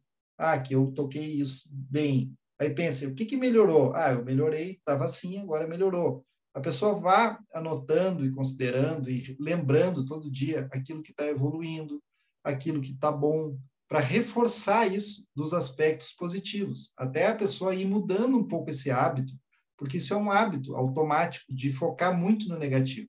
Isso vai melhorando a consciência da pessoa, vai melhorando. É que nem a ginástica, não tem como não melhorar. Se a pessoa faz lá natação todo dia, ela vai ter mais resistência, vai ter mais saúde. Se eu levanto um peso lá todo dia, Cada dia levanta um pezinho mais forte, daqui a um ano vai estar irreconhecível o meu braço. A mesma coisa emocionalmente, dá sim para treinar. E o professor pode ajudar isso. Se percebe né, que o aluno tem aquela característica, ou se um pai percebe que o filho tem aquela característica, ele pode estar ali reforçando o aspecto positivo, dizendo, não, para aí, tal coisa melhorou, isso melhorou, entendeu? prestou atenção, isso aqui está melhor, tá? você percebe isso. Então tá, então reconheça, ajudar isso. Ao contrário, se o cara é muito convencido, muito exibido, esse aí às vezes tem que levar mais crítica para também chegar num equilíbrio, que seja real. A gente precisa estar tá dentro da realidade. Né? Ser positivo não é viajar, achar que está tudo uma maravilha. Não, isso aí é maluco, não é? Isso aí não.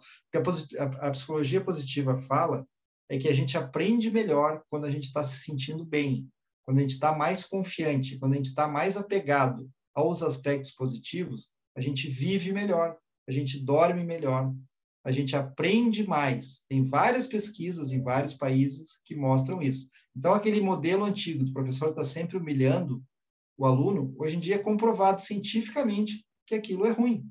A gente aprende menos, além de ficar aí pode ficar mais traumatizado, tudo aprende menos. A pessoa quando está mais feliz, mais relaxada, tendo mais prazer, ela aprende melhor. Então, a gente tem que puxar mais por esse lado positivo. E aí, o segundo ponto que eu queria falar é buscar o estado de flow. Para a gente entrar no estado de flow, que é aquele estado ideal onde a gente produz bem, a gente tem que sempre ter um desafio. A gente só entra em flow quando tem um desafio. Porém, ele não pode ser alto demais. Se o desafio for alto demais, a gente entra em ansiedade. Se o professor diz assim para o Israel: Israel, se você não passar numa prova até o ano que vem, acabou a tua vida, a tua carreira, já era. É uma pressão exagerada. É óbvio que isso aí vai gerar ansiedade. É inadequado. A pessoa não vai render o melhor nessa, nessa condição. Eu acho uma forma inadequada. Às vezes, por mais que a pessoa imagine aquilo, ele tem que ver o impacto que vai ter. Às vezes o impacto é negativo. Depende um pouco da pessoa também, né? Eu entendo, às vezes, às vezes a intenção é muito boa. Ah, eu vou dar a realidade mesmo. Mas eu acho que não, não é interessante, não. A gente tem que ter um pouco essa sabedoria de como colocar o nosso aluno no estado de flow. Para a gente entrar no estado de flow, tem que, tem que ter uma certa exigência, uma certa pressão, mas não pode ser demais. Senão a gente, a gente entra em ansiedade e às vezes até trava. Né? Enfim, são duas dicas, tá? Resumindo, então. A primeira, exercitar os pontos positivos, lembrar, escrever, ouvir, treinar diariamente de falar isso, um exercício mental, para ir observando cada vez mais os aspectos positivos. Esse desequilíbrio é natural. Todo mundo tende a perceber mais o negativo. Tem pessoas que ainda mais, claro. E o segundo, procurar sempre entrar nesse estado de flow. Se a exigência está muito alta, está ruim, o rendimento não vai ser bom. Se a exigência é muito fraca, está ruim também. Se a exigência é muito fraca, também está ruim. A pessoa não entra no flow também. Quando eu estou fazendo algo muito fácil, ou repetindo sempre a mesma coisa, onde não há desafio, não é interessante. Então, quando a gente evolui no estado de flow, é o estado ideal de evolução. Então, o maestro deve buscar sempre que a sua orquestra tenha ali um nível equilibrado de habilidade e desafio. Habilidade e desafio. Claro que, eventualmente, um desafio maior, eventualmente algo mais tranquilo, mas não pode ser fácil demais, nem difícil demais. O professor, a mesma coisa. Isso é uma coisa muito importante. Às vezes a gente vê o aluno assim, ah, a criança está agitado, ele não se interessa pela aula. Às vezes a aula não está adequada para ele. Muitas vezes acontece isso. Aí vão dizer que ah, ele é imperativo. Não, não é imperativo. A aula que é ruim. Geralmente a aula é ruim. Porque ou está muito difícil ou está muito fácil. Daí ele foge, perde ali o foco. Enfim. Como eu falei, hein, pessoal, é uma palestra que não vale só 140 mil reais, vale 200 mil reais. é muito bom, professor. Olha, eu, assim, eu, mais uma vez eu me sinto muito alegre, muito satisfeito, é, por, porque foi um grande aprendizado, assim. A gente já está se encaminhando já para o final. E eu queria abrir aí, rapidamente, é, se tiver algum aluno que quiser, o Eduardo, que se manifestou, Daniel, Ingridson, Kevin, a Patrícia, todos que estiverem aí, é, por favor, façam perguntas, façam perguntas que, ao dúvidas que vocês queiram tirar. O Eduardo aí, se quiser começar, Eduardo, aproveita, aproveita, hein? 200 mil reais, hein?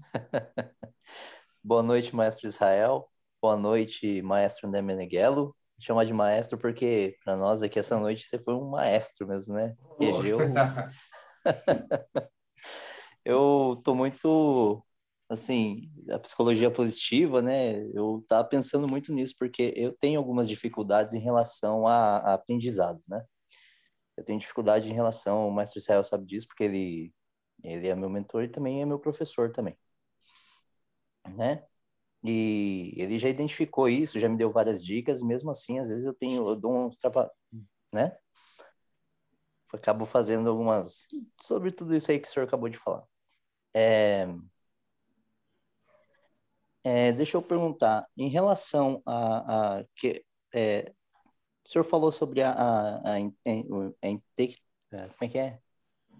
Intelectualidade musical, é isso mesmo? A terceira da, das Inteligência nove, musical. Inteligência, inteligência musical. musical. Tá tentando lembrar, não, não conseguia. Isso. Os nove tipos. É, o senhor falou da percepção, isso é, mexeu, é, acabou me interessando. Como eu posso fazer para cada dia é, melhorar é, essa percepção musical?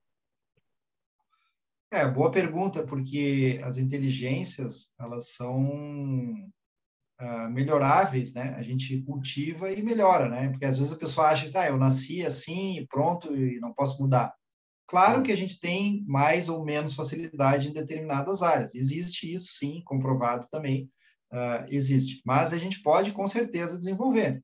Por exemplo, uma, uma criança que possa ter uma inteligência linguística verbal muito grande, se ela nasce num lugar onde ninguém sabe ler e não ensina, ela nunca vai aprender a ler, mas não é porque ela não tem potencial, está faltando o exercício mesmo, né? a prática, e o exemplo, e o meio e tudo mais.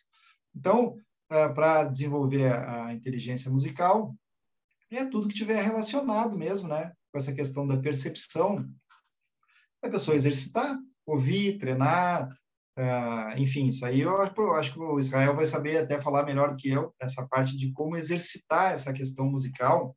Eu só quero chamar a atenção, talvez nessa oportunidade, que a gente observa o seguinte: tem músicos que têm uma facilidade maior ou já desenvolveram mais, né? Essa inteligência musical, ela é muito do treinamento também, com certeza, um treinamento adequado da parte da inteligência musical, e outros têm mais facilidade ou desenvolveram mais a, a capacidade corporal sinestésica.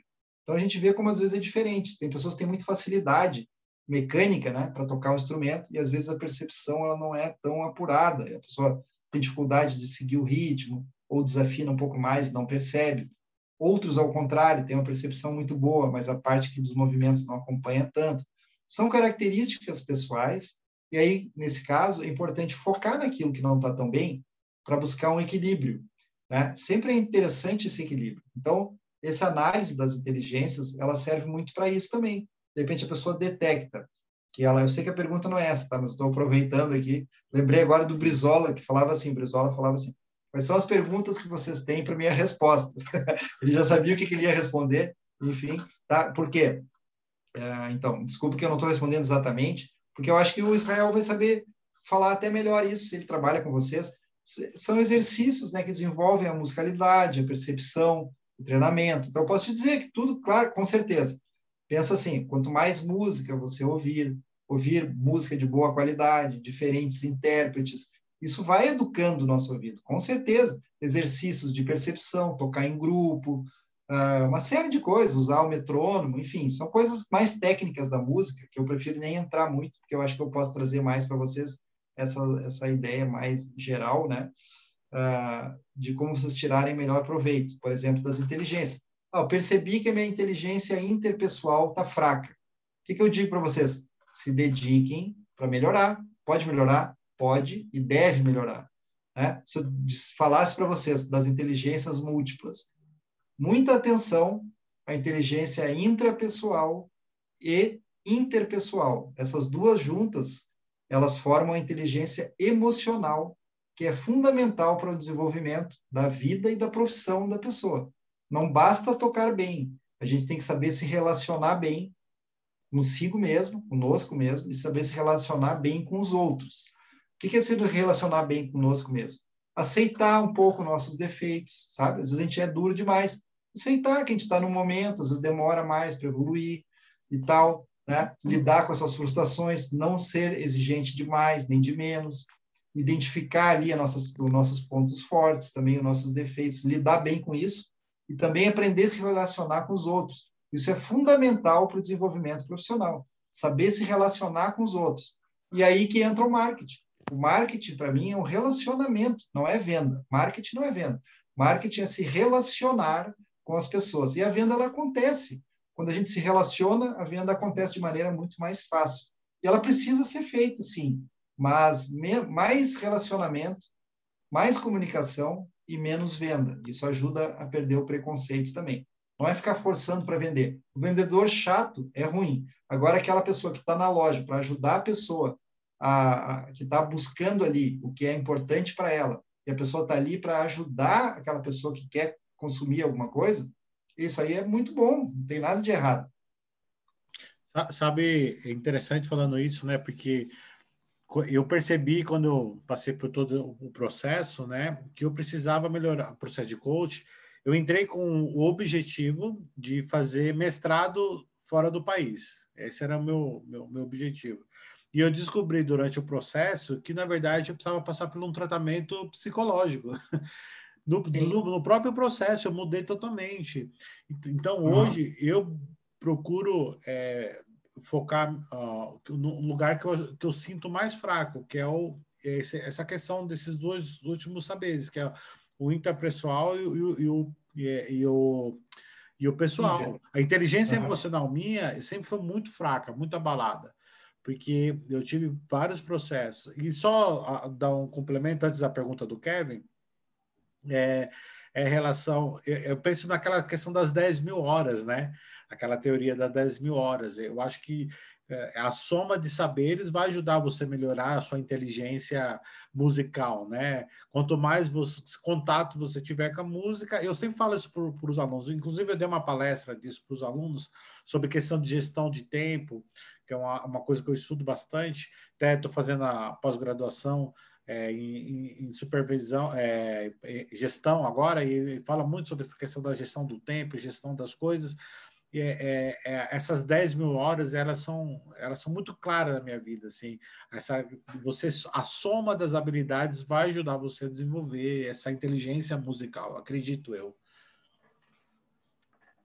É, eu também acredito, é treinamento, esforço, tudo demora, a gente tem que ter paciência, às vezes a dificuldade da pessoa, não sei a idade, né, mas digo assim, quem começa a estudar muito cedo e passa por um processo, aí passa 10 anos, 20 anos, treinou 20 anos, era criança, não tinha muita expectativa.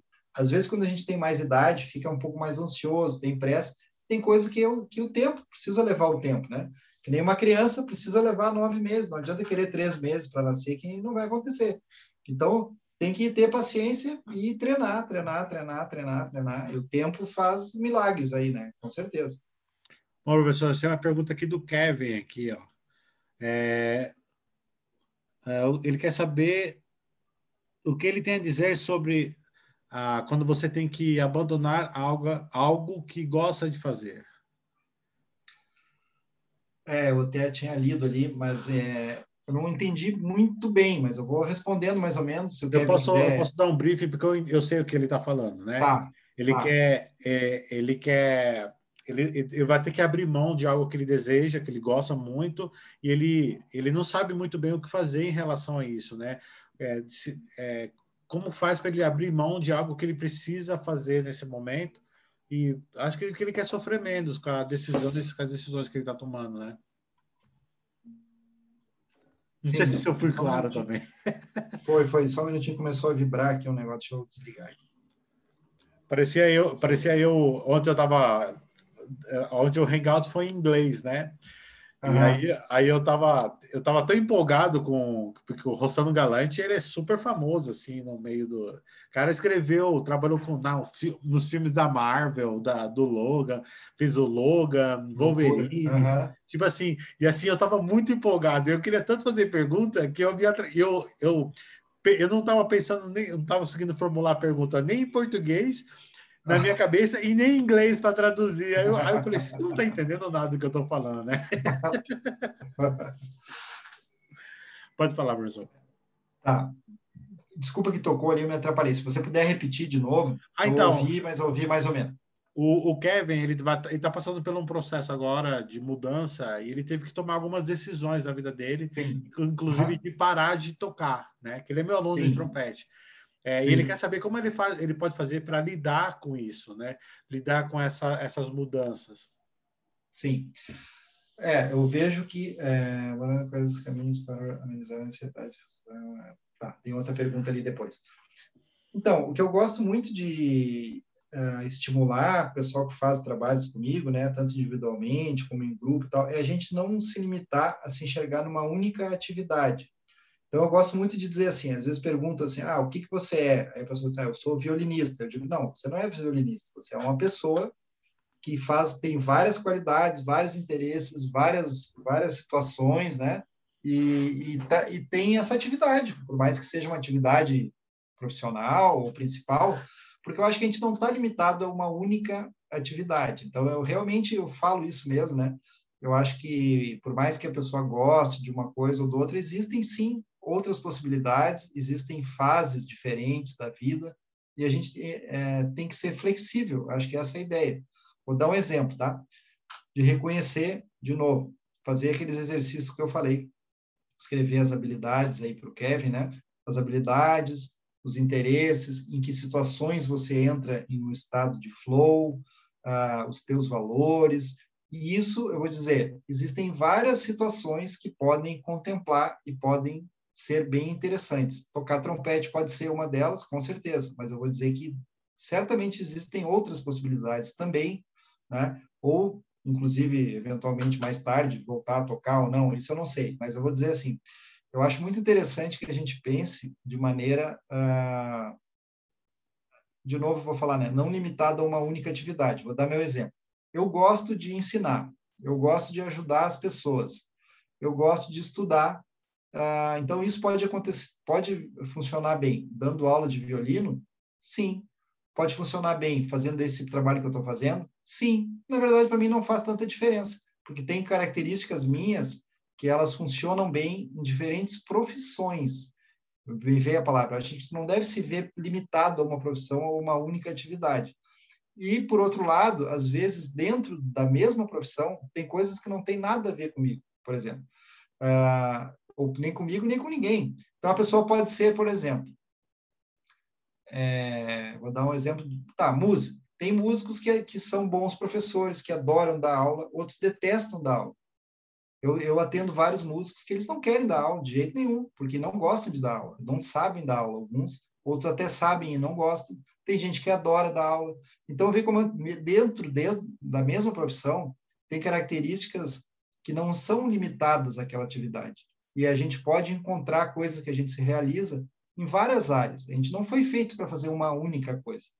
Inclusive, na Europa, hoje em dia, é muito comum pessoas que dão um cartão assim de visita com duas profissões, cartão profissional, e que vão mudando de profissão ao longo dos anos. Hoje em dia não é mais comum, né? Cada vez vai ser menos comum aquela pessoa que trabalhou desde o início ao final da vida sempre na mesma atividade. A mudança é normal, ela, a gente tem que encarar isso com mais naturalidade, mas sim sempre encontrar coisas que trazem satisfação e que, que dentro das possibilidades que se apresentam, né? Eu diria isso. E, e, e reconhecer outras motivações que ultrapassam uma ou outra atividade. Exemplo, quem gosta de ensinar pode ensinar qualquer coisa. Quem gosta muito de desafio pode ter desafios em várias áreas. Né? Quem gosta muito de ter reconhecimento, estou falando agora de valores, pode ter reconhecimento em várias áreas. Então, a gente deve buscar o, o que é viável, o que é possível e que faça sentido para nós. Jamais vai ser uma única coisa, no meu ponto de vista. A gente não deve se apegar a uma única coisa. Não sei se ajudou aí, mas é o que eu penso. Professor, eu quero agradecer demais esse bate-papo. Eu vou compartilhar a minha tela aí e para mostrar o site aí do professor, professor André, né? É, ele tem aí um site andremeneghello.com, um site bem bonito. E para quem quiser fazer um atendimento, o senhor dá, né? Um, um, atendimento individual, né? Quiser conversar, tem, o senhor dá umas aulas grátis aí, não dá? Dou, dou também. Uh, até recomendo também que o pessoal veja até mais ativo, tá mais ativo meu Instagram. Aí também pode ser por aí, sim, no site, mas no Instagram eu acho que é até mais fácil de mandar uma mensagem, fazer qualquer coisa por lá. Lá tem mais conteúdo, tem bastante conteúdo gratuito que a pessoa pode. É andremeneghello.com.br, no Instagram. Eu digo porque lá eu estou mais com frequência, quase todo dia eu ponho conteúdos, tem bastante coisa ali interessante de conteúdos pode mandar mensagem pelo direct. Na minha bio, ali, ó, na bio ali tem um e-book gratuito, Marketing para Músicos. É só clicar ali e baixar o e-book. É gratuito. Clica ali, põe o um e-mail, recebe o e-book. É bem interessante, traz conceitos, alguns que a gente mais, bem mais do que a gente falou hoje. Então... Eu vou dar em breve um workshop gratuito que se chama Empreendedorismo e Marketing para Músicos. Aí a pessoa precisa se inscrever, mas é gratuito também. Aí tem vários uh, vídeos e conteúdos aí, entrevistas.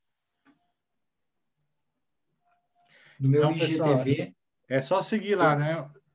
Isso aí, só seguir. Pode fazer pergunta, entrar em contato, ficar à vontade. Sugiro muito que baixem o e-book aí, é uma leitura bem fácil, bem curta, com exemplos da música, em várias áreas aí da música, são poucas páginas, é, eu acho que ajuda bastante, sim. Ótimo, então. Então, professor, eu, eu em breve vou estar me inscrevendo é, é, só voltar a ter salário, que eu não tenho salário. Faz três meses que estou atrasado no nosso salário aqui. então tem que fazer esse curso aí de empreendedorismo e marketing para começar a vender alguma coisa. É, mas a situação tá feia, tá, tá. Tô vendendo, tô vendendo a janta para tomar o café da manhã.